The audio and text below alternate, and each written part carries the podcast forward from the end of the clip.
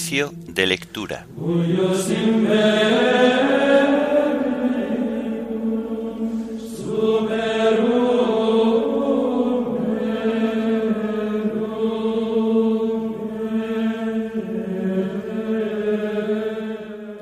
Martes de la décima semana del tiempo ordinario.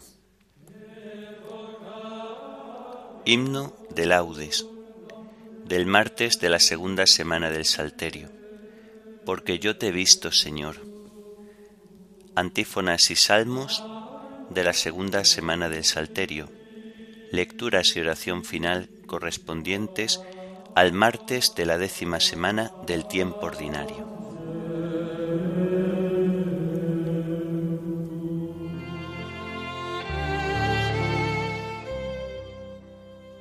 Señor, ábreme los labios, y mi boca proclamará tu alabanza. Venid, adoremos al Señor, Dios grande. Venid, adoremos al Señor, Dios grande. Del Señor es la tierra y cuanto la llena, el orbe y todos sus habitantes. Él la fundó sobre los mares, Él la afianzó sobre los ríos. Venid, Adoremos al Señor Dios grande. ¿Quién puede subir al monte del Señor? ¿Quién puede estar en el recinto sacro? Venid, adoremos al Señor Dios grande. El hombre de manos inocentes y puro corazón, que no confía en los ídolos, ni jura contra el prójimo en falso. Ese recibirá la bendición del Señor le hará justicia el Dios de salvación. Venid, adoremos al Señor, Dios grande. Este es el grupo que busca al Señor, que viene a tu presencia, Dios de Jacob. Venid, adoremos al Señor, Dios grande. Portones alzad los dinteles, que se alcen las antiguas compuertas, va a entrar el Rey de la Gloria. Venid, adoremos al Señor Dios grande. ¿Quién es ese Rey de la Gloria? El Señor héroe valeroso, el Señor héroe de la guerra. Venid, adoremos al Señor Dios grande. Portones alzad los tinteles, que se alcen las antiguas compuertas, va a entrar el Rey de la Gloria. Venid, Adoremos al Señor, Dios grande. Gloria al Padre y al Hijo y al Espíritu Santo, como era en el principio, ahora y siempre, por los siglos de los siglos. Amén. Venid, adoremos al Señor, Dios grande. Gloria al Padre y al Hijo y al Espíritu Santo, como era en el principio, ahora y siempre, por los siglos de los siglos. Amén. Venid, adoremos al Señor, Dios grande.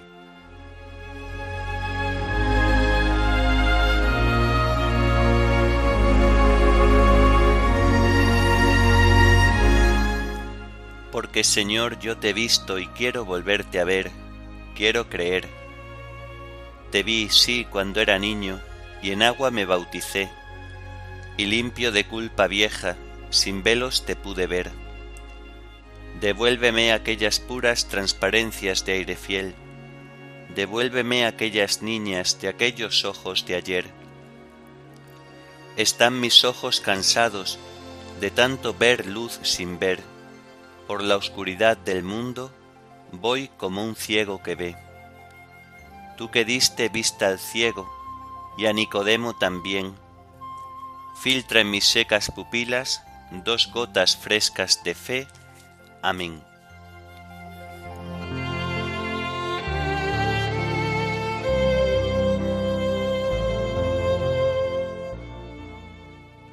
Encomienda tu camino al Señor y Él actuará.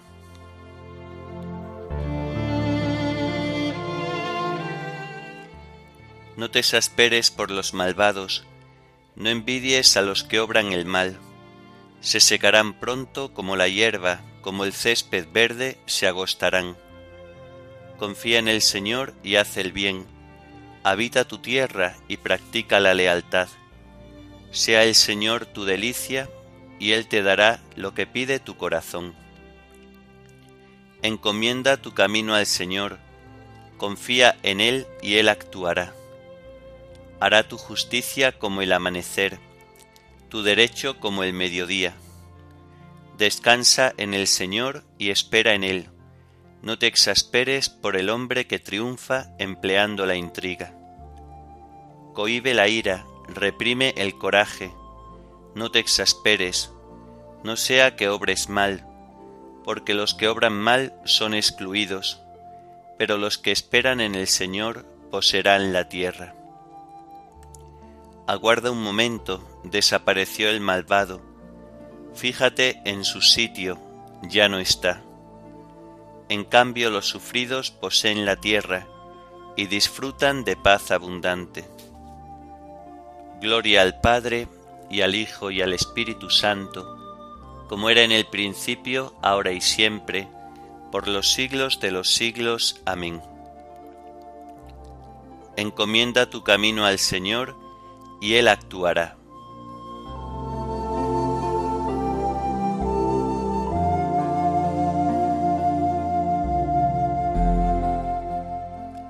Apártate del mal y haz el bien, porque el Señor ama la justicia.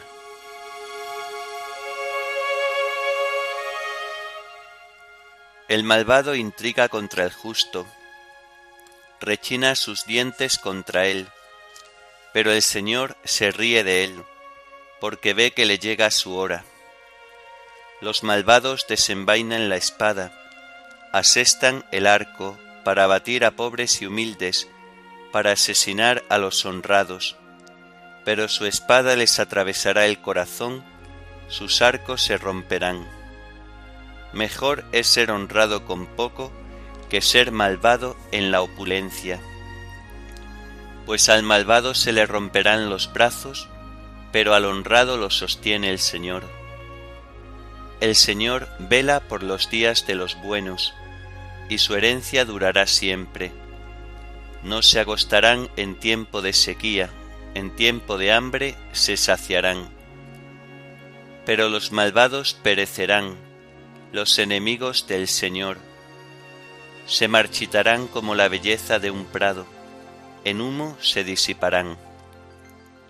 El malvado pide prestado y no devuelve, el justo se compadece y perdona. Los que el Señor bendice poseen la tierra, los que él maldice son excluidos. El Señor asegura los pasos del hombre, se complace en sus caminos, si tropieza no caerá, porque el Señor lo tiene de la mano. Fui joven, ya soy viejo, nunca he visto a un justo abandonado, ni a su linaje mendigando el pan. A diario se compadece y da prestado, bendita será su descendencia. Apártate del mal y haz el bien, y siempre tendrás una casa porque el Señor ama la justicia y no abandona a sus fieles. Los inicuos son exterminados, la estirpe de los malvados se extinguirá, pero los justos poseen la tierra, la habitarán por siempre jamás. Gloria al Padre y al Hijo y al Espíritu Santo, como era en el principio, ahora y siempre, por los siglos de los siglos. Amén. Apártate del mal y haz el bien, porque el Señor ama la justicia.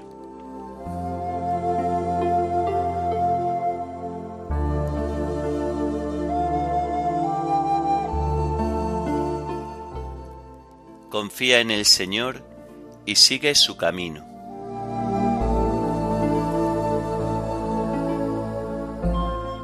La boca del justo expone la sabiduría, su lengua explica el derecho, porque lleva en el corazón la ley de su Dios y sus pasos no vacilan. El malvado espía al justo e intenta darle muerte, pero el Señor no lo entrega en sus manos, no deja que lo condenen en el juicio. Confía en el Señor, sigue su camino.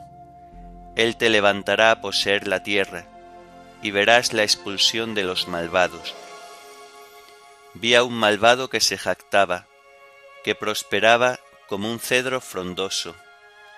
Volví a pasar y ya no estaba. Lo busqué y no lo encontré. Observa al honrado, fíjate en el bueno. Su porvenir es la paz. Los impíos serán totalmente aniquilados. El porvenir de los malvados quedará truncado. El Señor es quien salva a los justos, Él es su alcázar en el peligro. El Señor los protege y los libra, los libra de los malvados y los salva, porque se acogen a Él. Gloria al Padre y al Hijo y al Espíritu Santo, como era en el principio, ahora y siempre, por los siglos de los siglos. Amén. Confía en el Señor y sigue su camino.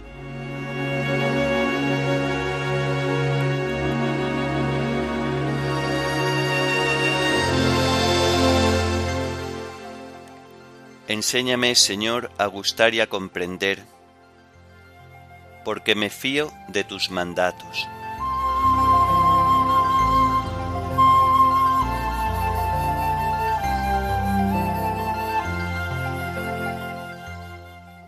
Del libro de Josué.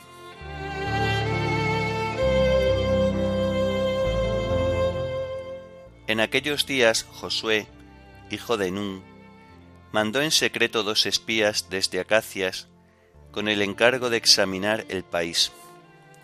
Ellos se fueron, llegaron a Jericó, entraron en casa de una prostituta llamada Rahab y se hospedaron allí. Pero llegó el soplo al rey de Jericó Cuidado. Han llegado aquí esta tarde unos israelitas a reconocer el país.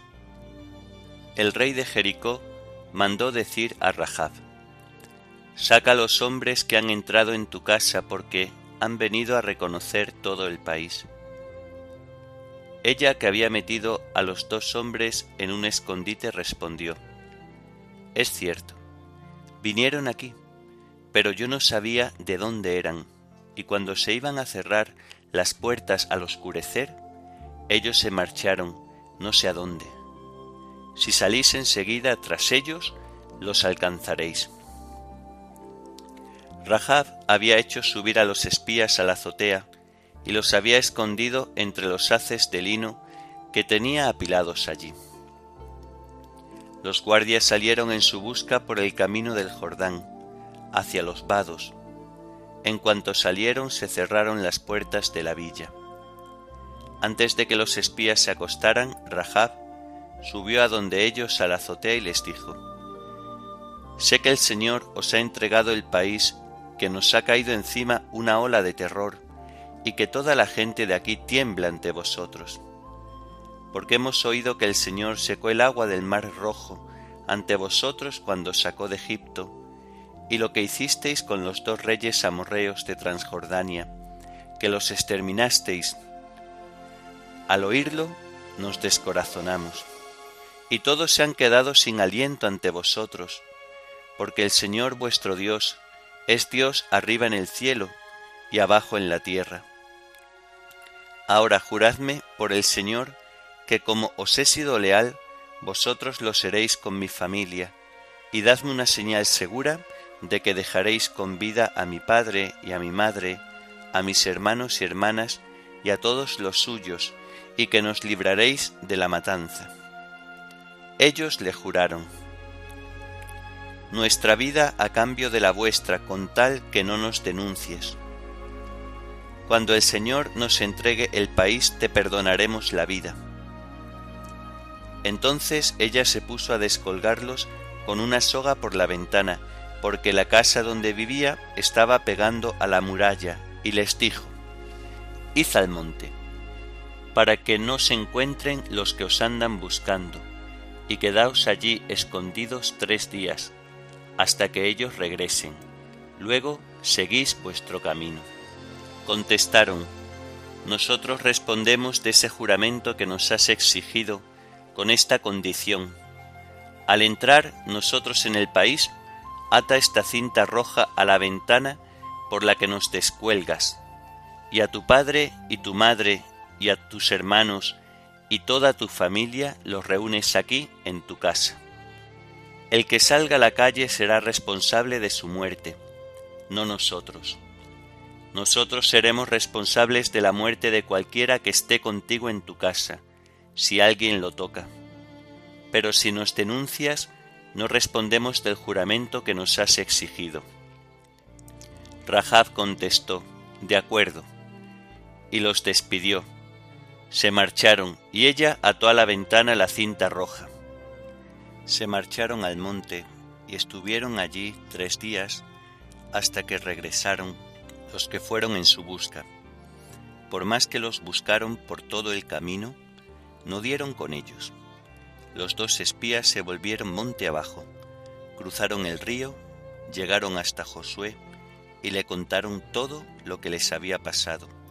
Le dijeron, El Señor nos entrega todo el país, toda la gente tiembla ante nosotros.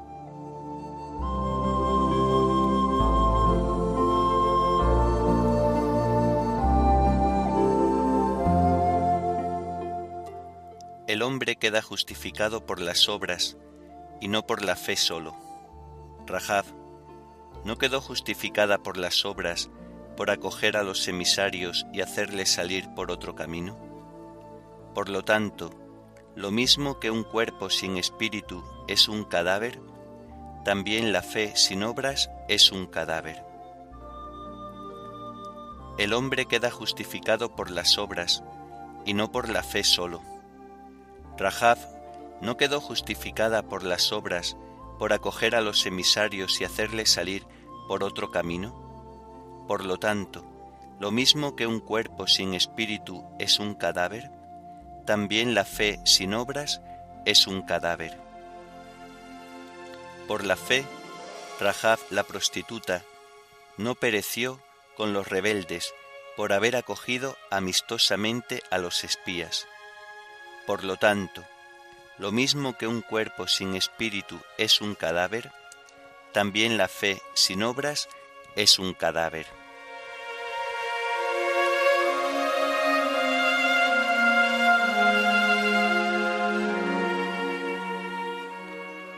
de la carta de San Ignacio de Antioquía, obispo y mártir, a los romanos.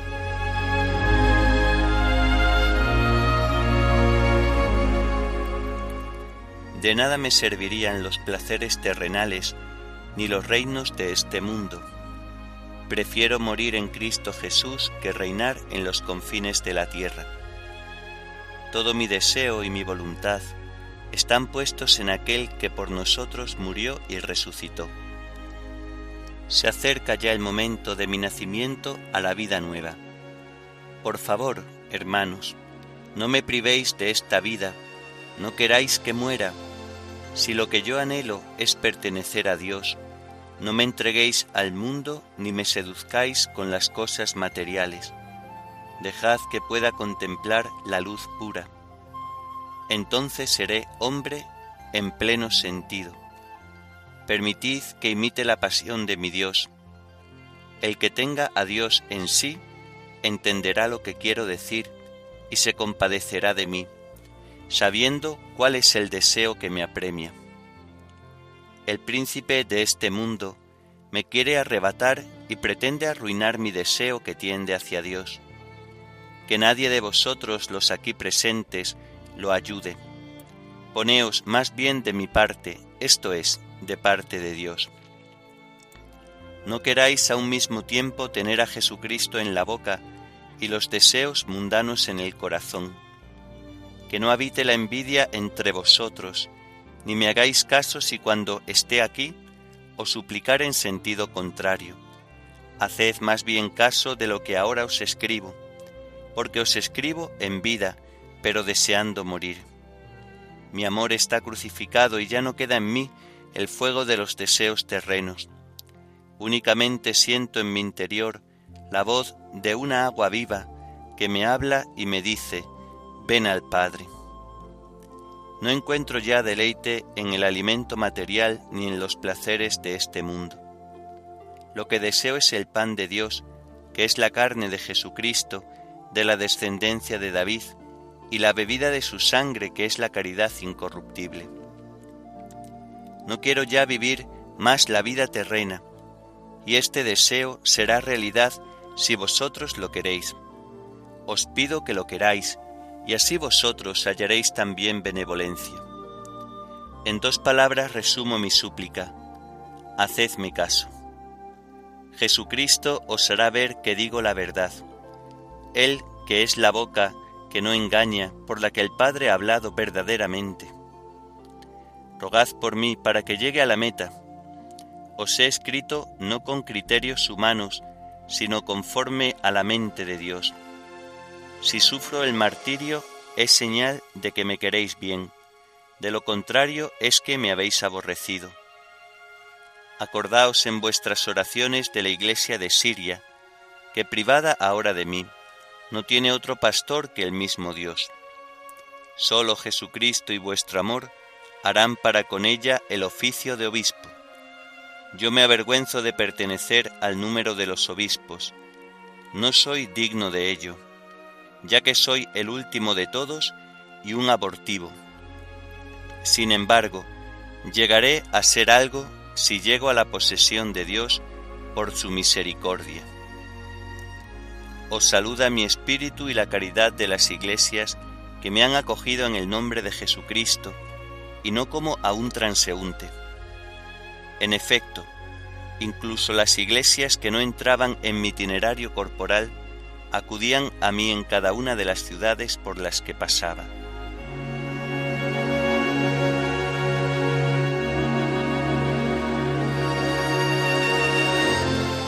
Me alegro de sufrir Así completo en mi carne los dolores de Cristo, sufriendo por su cuerpo que es la Iglesia. Me alegro de sufrir, así completo en mi carne los dolores de Cristo, sufriendo por su cuerpo que es la Iglesia. Lucho denodadamente con la fuerza poderosa que Cristo me da. Así completo en mi carne los dolores de Cristo, sufriendo por su cuerpo que es la Iglesia.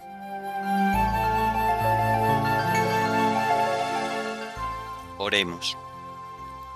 Oh Dios, fuente de todo bien, escucha sin cesar nuestras súplicas y concédenos, inspirados por ti, pensar lo que es recto y cumplirlo con tu ayuda.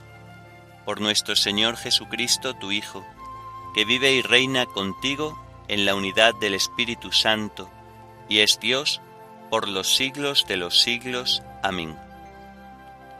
Bendigamos al Señor, Demos gracias a Dios.